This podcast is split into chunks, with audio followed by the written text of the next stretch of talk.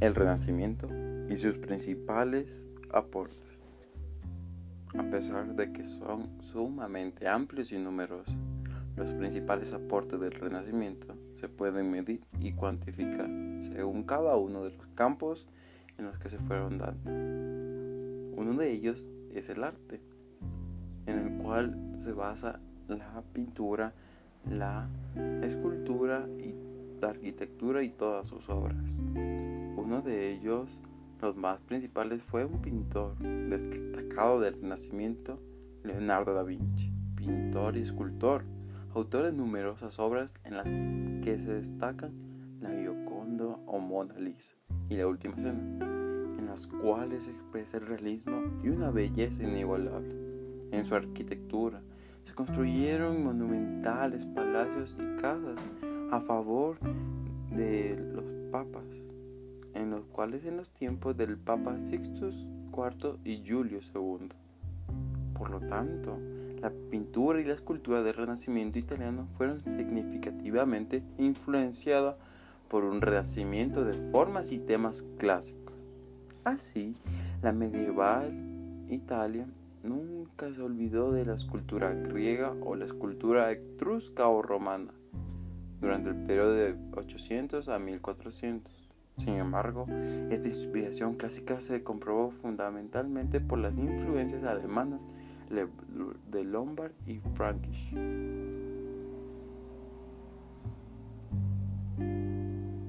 Las novedades del Renacimiento se introdujeron de forma paulatina, pero irreversible.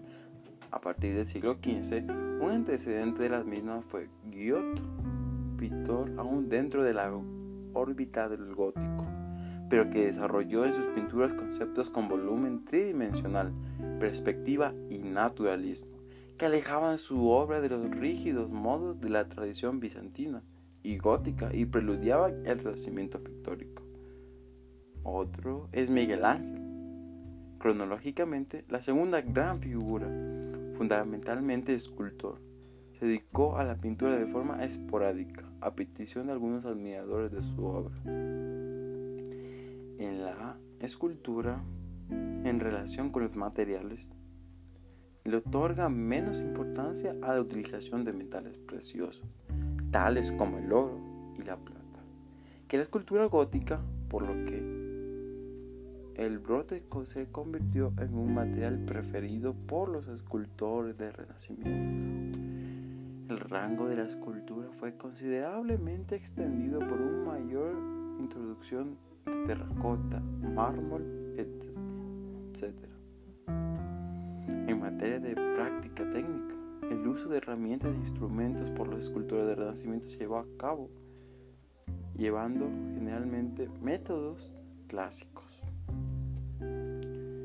El aporte más importante del Renacimiento fue la instauración dentro de la pintura de su perspectiva, en el cual se otorgó la recreación de figuras tridimensionales, pero que trascendió mucho más allá y más profundo, pues este elemento artístico vino también a revelarse al humano renacentista que existía distintos puntos de vista para una misma realidad, lo cual cambió para siempre el propio pensamiento occidental y la concepción de la realidad.